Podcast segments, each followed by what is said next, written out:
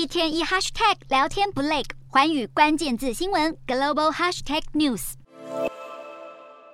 二十大后，习近平集党政军大权于一身，更透过修改中国共产党章程来确立地位。二十六号，新华社更公告新党章全文。然而，中共的新党章内文总共出现了习近平十二次，比二零一七年的版本还多出了一次，与邓小平持平，仅次于毛泽东的十三次。而曾任总书记的胡锦涛和江泽民则各只有一次。这回中共党章还新增写入了两个维护，不只要维护中国共产党的中央权威和集中统一领导，更要维护习近平在全党的核心地位。此外，在中共党章的总纲涉及港澳台部分，新增写入了坚决反对和遏制台独等字句。不过，外界原本猜测将出现北京当局要实现祖国完全统一的新论述，要加快解决台湾问题，但是新党章并没有加入。